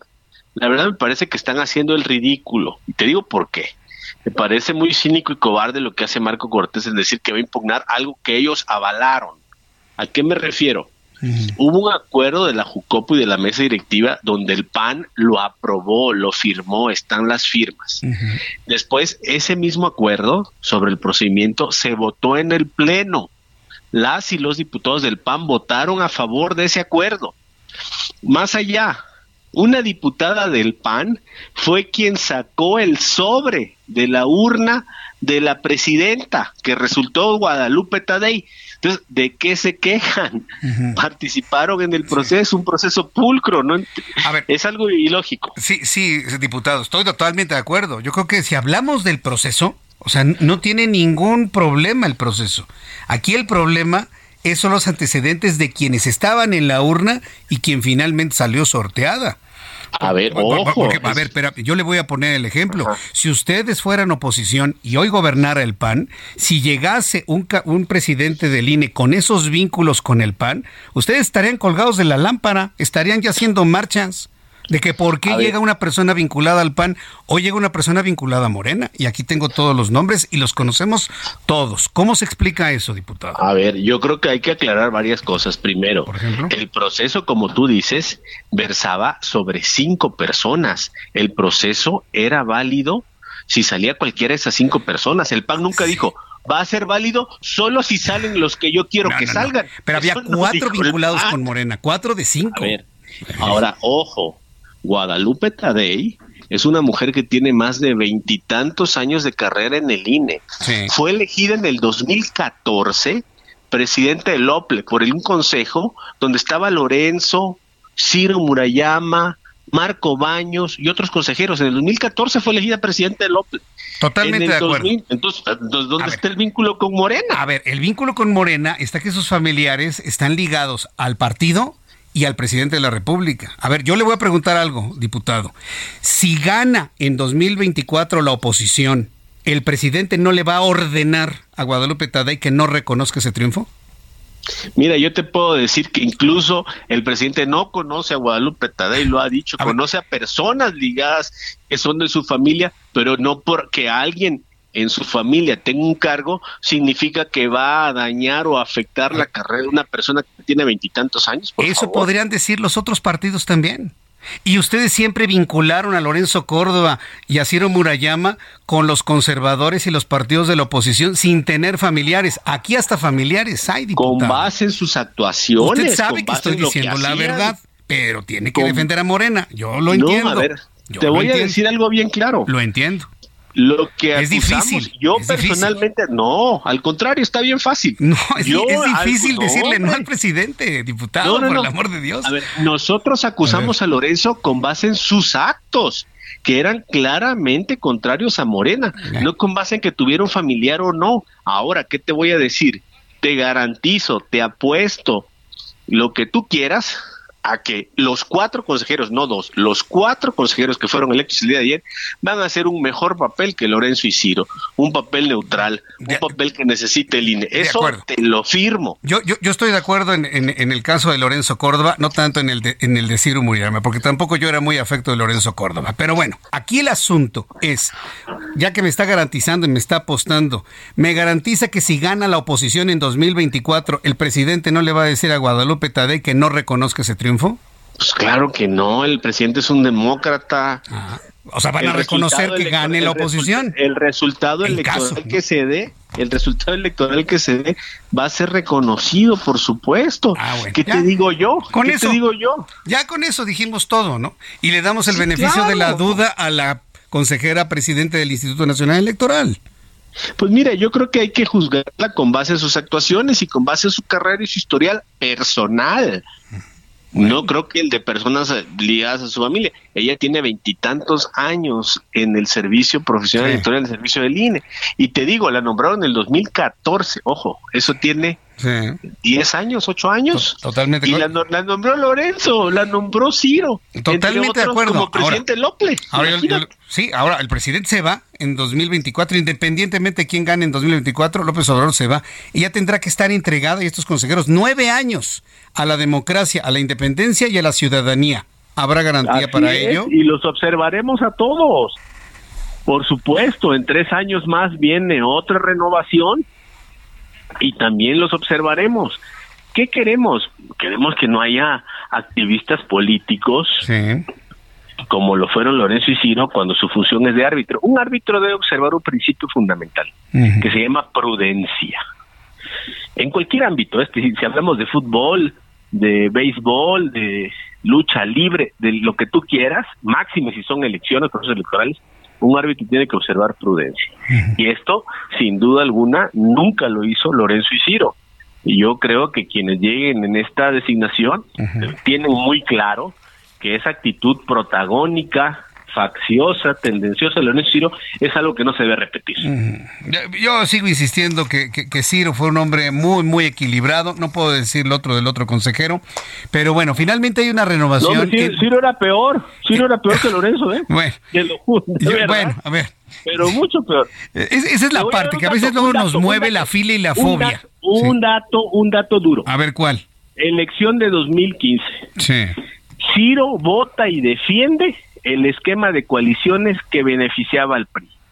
2018 mm. se inconforma. 2021 promueve y aprueba un acuerdo para que ese esquema de distribución de diputaciones en las coaliciones ya no aplique, cuando él lo había defendido en el 2015 a favor del PRI.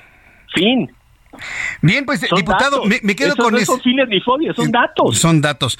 Vamos a seguir platicando sobre el asunto. Vamos a dar el beneficio de la duda a los consejeros que llegan. Muy interesante conversar y debatir con usted, diputado. Le, envío un fuerte abrazo y pues gracias por tomar la comunicación el día de hoy. Y pues nos estamos comunicando en una oportunidad futura, si me lo permite, por favor. Por supuesto, al contrario, muy, muy interesante este debate. Gracias. Un abrazo. Que le vaya muy bien, hasta pronto, gracias. Es el diputado Sergio Gutiérrez Luna, diputado de Morena. Bueno, se puso bueno en estos minutos, ¿no? Bueno, vamos a ir a los anuncios y regreso enseguida con más noticias aquí en el Heraldo. Sus comentarios a través de Twitter, arroba Jesús Martín MX, arroba Jesús Martín MX.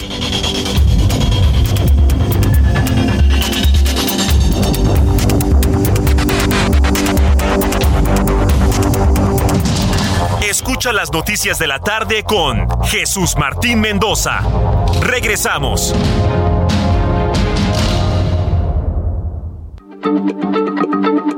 Heraldo Radio, la H se lee, se comparte, se ve y ahora también se escucha.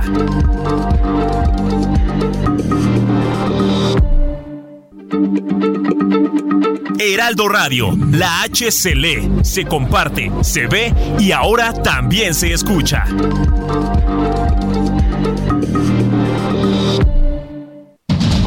Continúa Heraldo Noticias de la tarde con Jesús Martín Mendoza.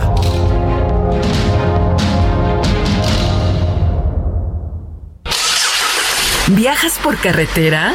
Consulta la cuenta de Twitter Guardia Nacional Carreteras en arroba gn-carreteras podrás revisar en tiempo real si hay accidentes o bloqueos, así como las condiciones del tránsito vehicular en las carreteras federales. Esta información evitará que te quedes atrapado y te ofrecerá posibles alternativas para completar tus viajes. Consulta arroba gn-carreteras y viaja seguro por las carreteras federales del país. Heraldo Media Group.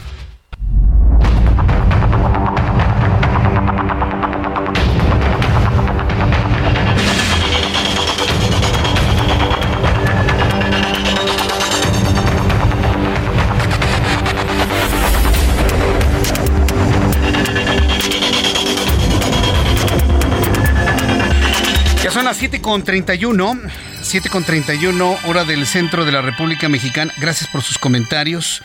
Muchas, muchas gracias por sus comentarios que me están llegando a través de Twitter, arroba Jesús Martín MX, arroba Jesús Martín MX. Bien, eh, antes de continuar, le tengo información de último momento. ¿Se acuerda usted? ¿Se acuerda usted de aquel caso? De aquel caso de un individuo de origen cubano que agredió a la cantante Heidi Infante. ¿Se acuerda usted? Vimos el video donde Heidi estaba cantando.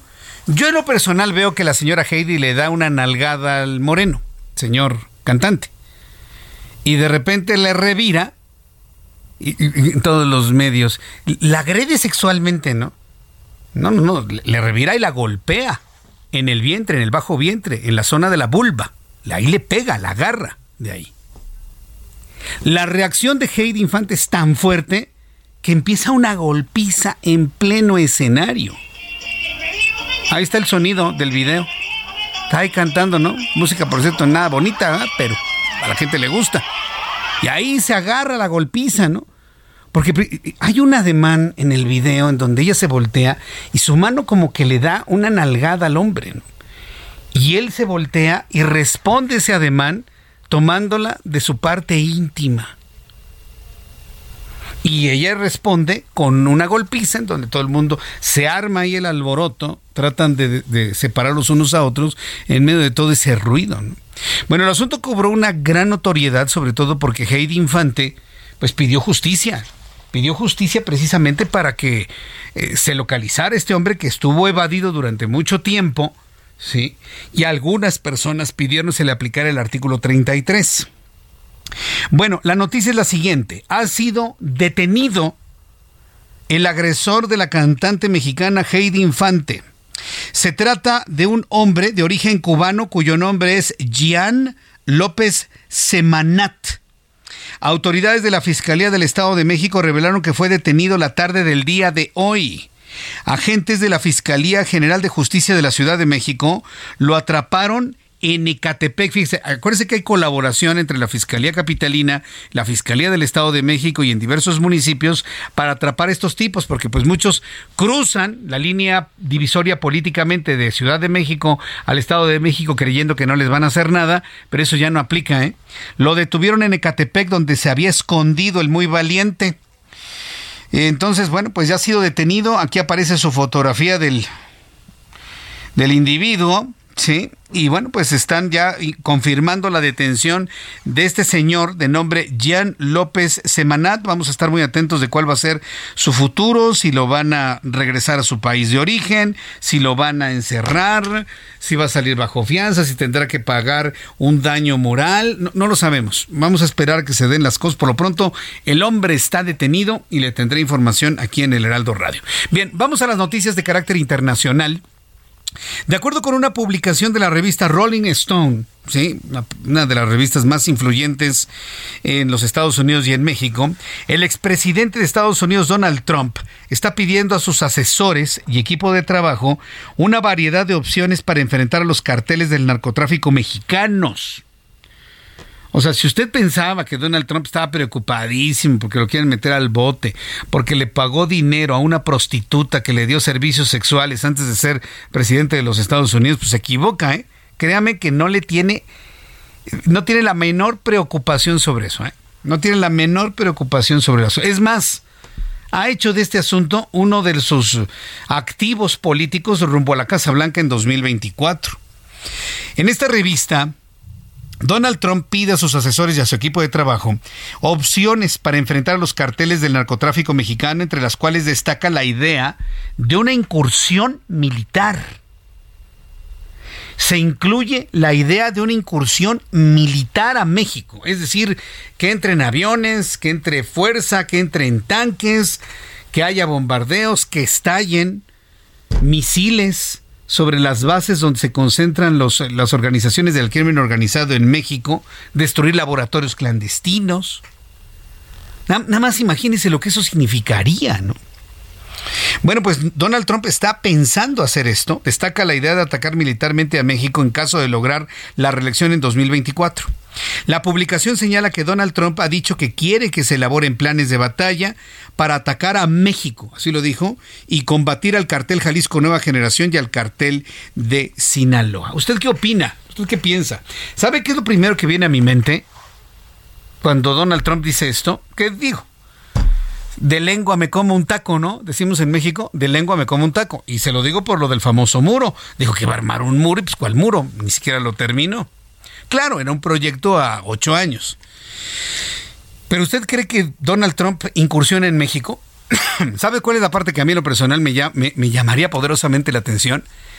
¿Qué candidato hoy o aspirante presidencial quiere enfrentar a Donald Trump, porque en este momento Donald Trump va en caballo de Hacienda para ganar la Casa Blanca ¿eh? en los Estados Unidos. Y no tanto porque lo quiera la gente, sino porque hay una decepción de los demócratas y del trabajo de Joe Biden, en general. Pero si usted le pregunta al sur de los Estados Unidos, quieren que Donald Trump regrese a la Casa Blanca. Imagínese el caso que gane Donald Trump. Que la elección, por cierto, va a ser posterior a la elección que tengamos en México. Cuando Donald Trump gane, si es que gana, habrá presidente electo en México. ¿Qué presidente mexicano se va a echar ese trompo a la uña de enfrentar a Donald Trump para que invada o no invada a México? ¿A quién lo ve? ¿A quién ve con la fuerza política personal para enfrentar a Donald Trump? ¿A Claudia Sheinbaum? ¿A Dan Augusto López? ¿A Marcelo Ebrard? ¿A Ricardo Monreal? ¿A Gerardo Fernández Noroña?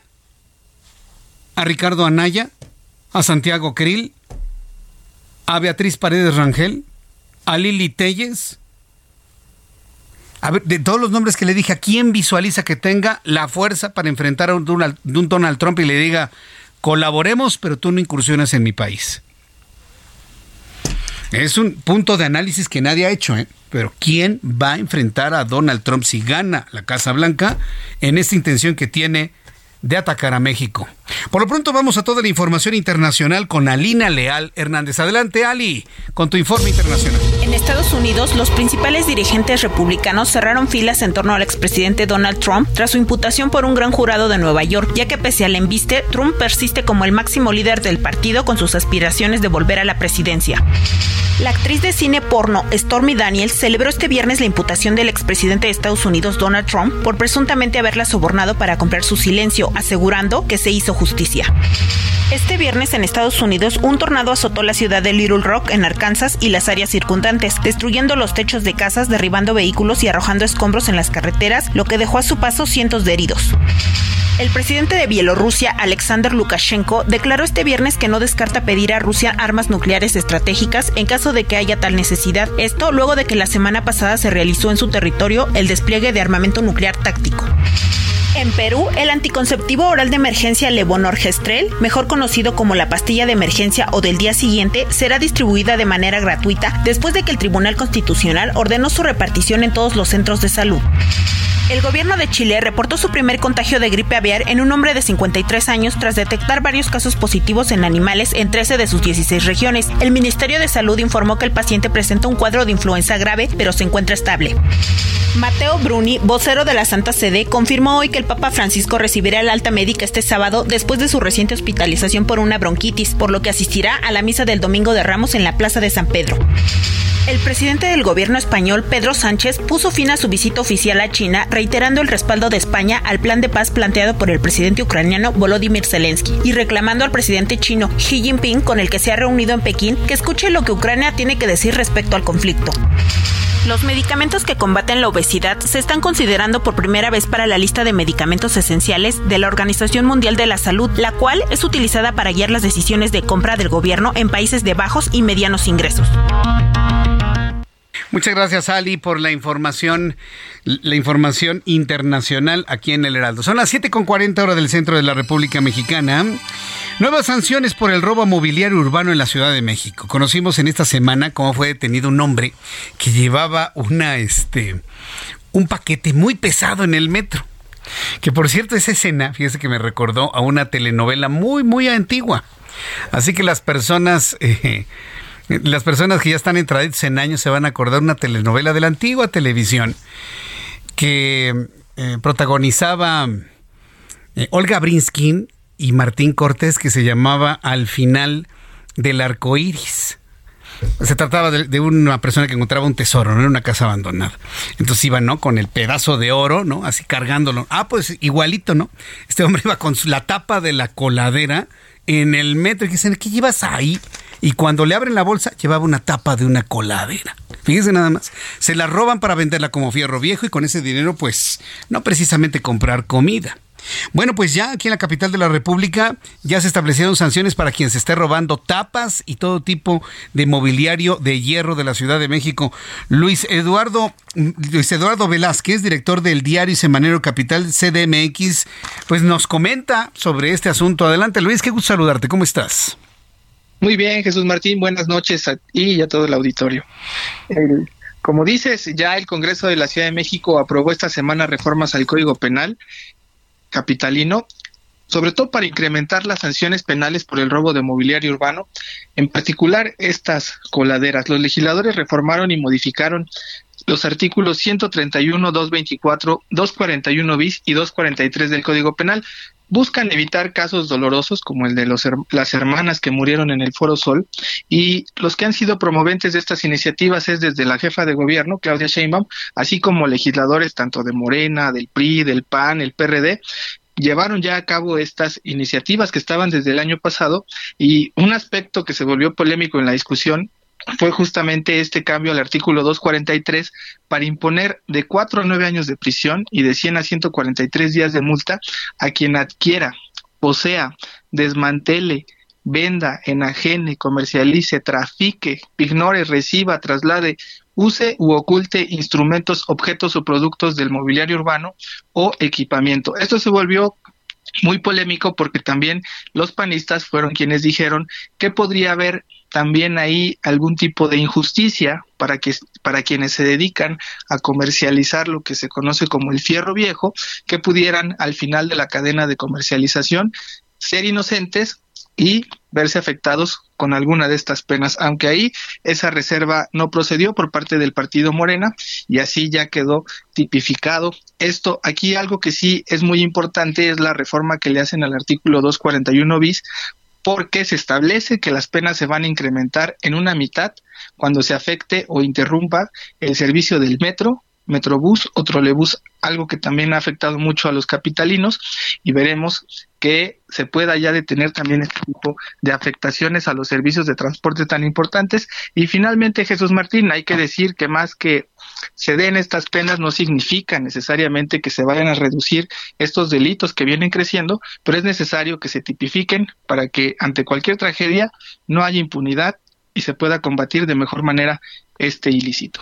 Sí, el problema es que se tapa el pozo después del niño ahogado. Aquí espero que tapen todas las coladeras con nuevas tapas para que no se ahogue absolutamente nadie. Mi, eh, mi querido Luis Eduardo, muchas gracias. Que te vaya muy bien y nos escuchamos el próximo lunes. Gracias, que tengas un gran fin de semana, estimado Jesús Martín. Fuerte abrazo, que te vaya muy bien. Son las 7 con 44 horas del centro de la República Mexicana. Aquí en el estudio, Roberto San Germán con toda la información deportiva. Bienvenido, mi querido Roberto. ¿Qué tal, mi querido Jesús Martín? Buenas noches y buenas noches a toda la gente que nos sintoniza. Yo solamente quiero ver el Gran Premio para que gane el checo y ver rabiar a Verstappen. Va a estar risa, complicado. tu risa. Va a estar complicado, amigo, porque hoy Checo no le fue bien en la segunda práctica. En la primera Sí. quedó en tercero, en la segunda quedó en séptimo. Verstappen quedó primero Ah, oh, no, en la bueno. primera práctica y tercero en la segunda. Alonso fue el primer lugar en la segunda práctica. Se ve complicado, pero no imposible porque los dos, pues bueno, tienen buenos autos. El RB19 es una maravilla. Qué buen auto resultó, ¿verdad? No, una, una chulada y además, pues con la gran. Ahí tienen a un, un ingeniero que tiene mucho que ver, el señor Newby, un inglés que es una locura en el automovilismo. Para la gente que conoce del deporte motor, saben que él es el genio atrás. Estuvo primero con Mercedes, antes con otras escuderías. A Mercedes lo hizo de campeón. Y ahora ve, lo tiene Red Bull.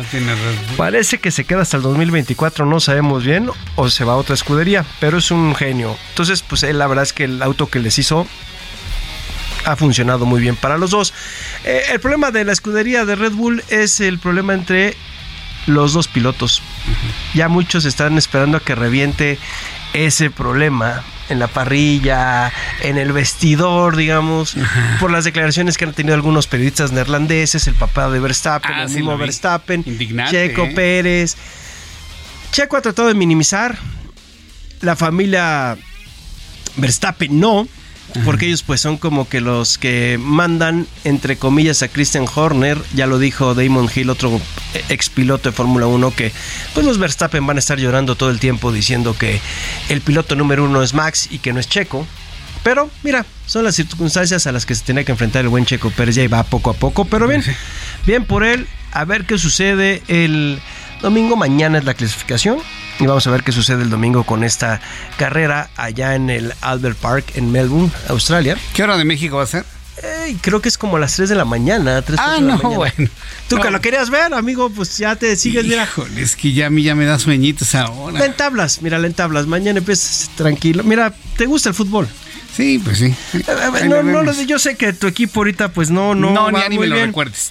Aunque a las 5 de la tarde va a haber el clásico hidalguense, que sería tu Pachuca contra tu maquinita. La maquinita. Pero no, sí, para entablarte eso como 11 horas, compadre, no. Sí, no, no, no, me da, ¿eh? No te da, no te da, no te da porque yo creo que ya... Mucho café que tomar. Exactamente. lo bueno es que los niños no entran, ya no hay escuela el próximo lunes, entonces nos podemos ah, levantar ok, pero mira, fíjate, podrías armar una pachanga a las 9 de la noche, es el clásico tapatío, Sé que no le vas a ninguno de los equipos y te va pues, igual que a mí me vale quien gane, ¿no? Sí, ¿no? Atlas contra Chivas, armas tu guateque y de ahí te mira, el partido termina a las 11, cuatro horas después, 5, 4, 5 horas. música, cenamos Exactamente, algo, es una a, a, ti que te gustan los vinitos y un whisky. Ajá este, Ándale, un whiskacho. un, un whiskol, un whiskacho, te, y ya, con eso armaste ya tu reventón y te pones a ver a Checo Pérez. A las 3 de la madrugada. Sí, pues esa es la bronca teniendo a Australia del otro lado. Bueno, voy a ver si me dan permiso.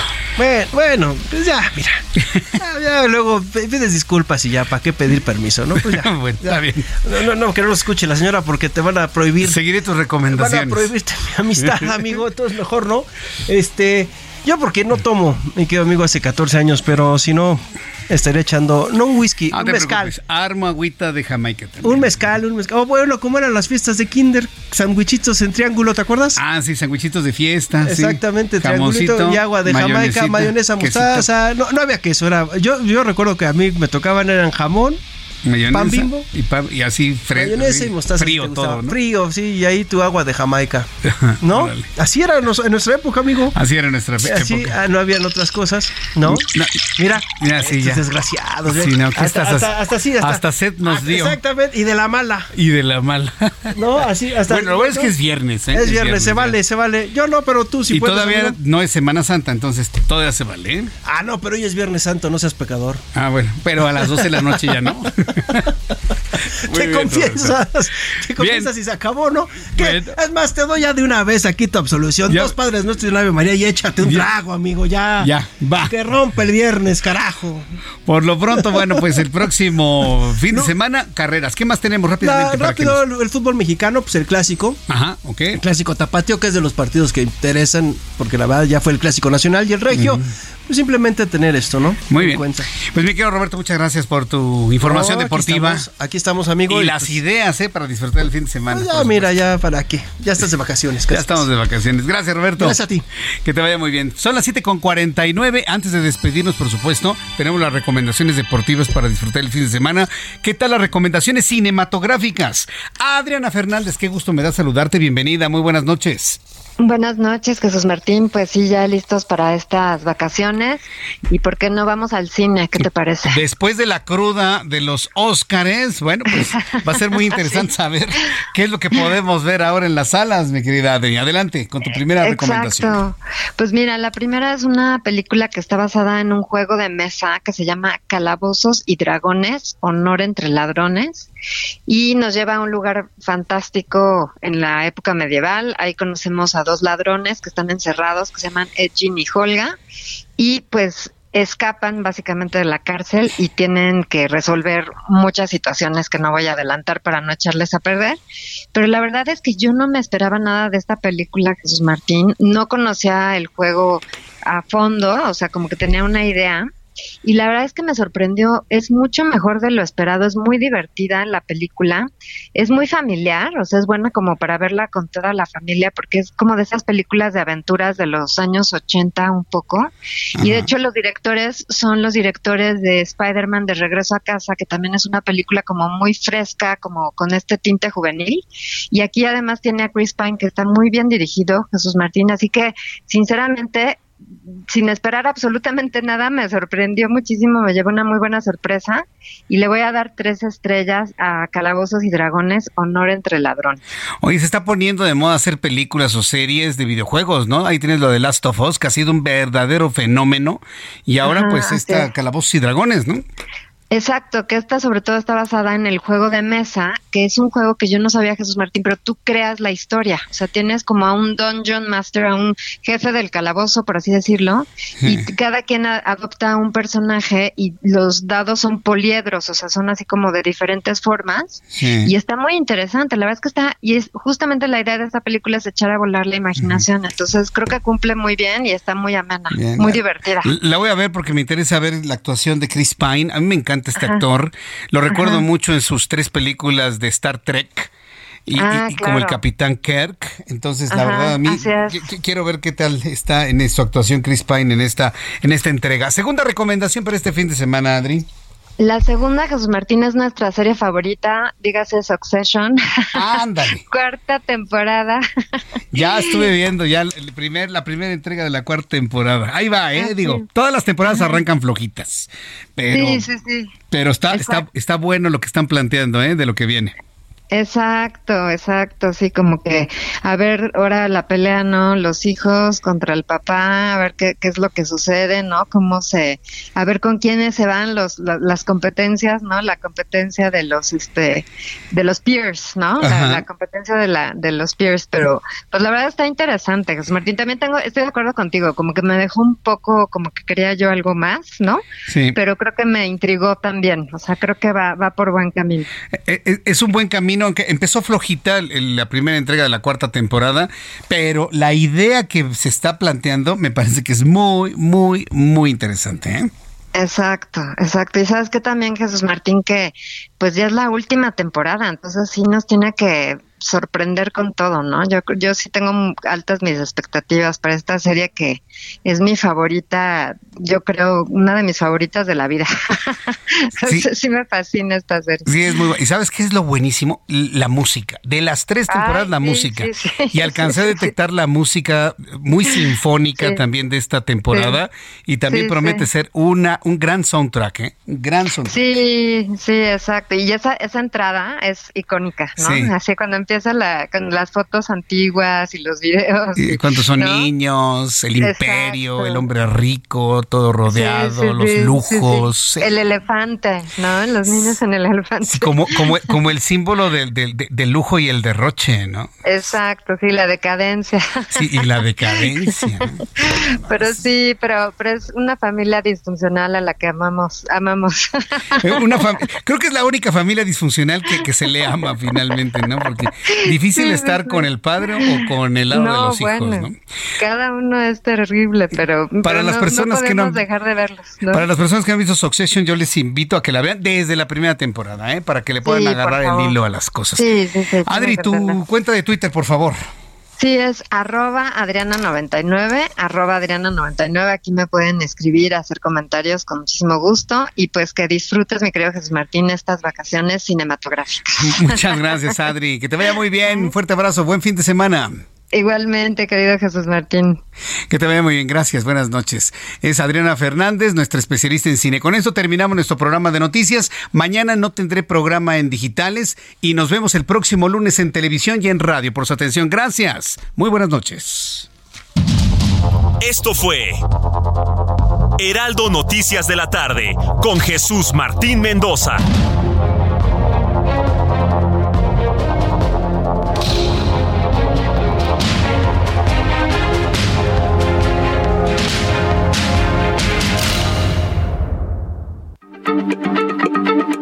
Heraldo Radio, la H se lee, se comparte, se ve y ahora también se escucha.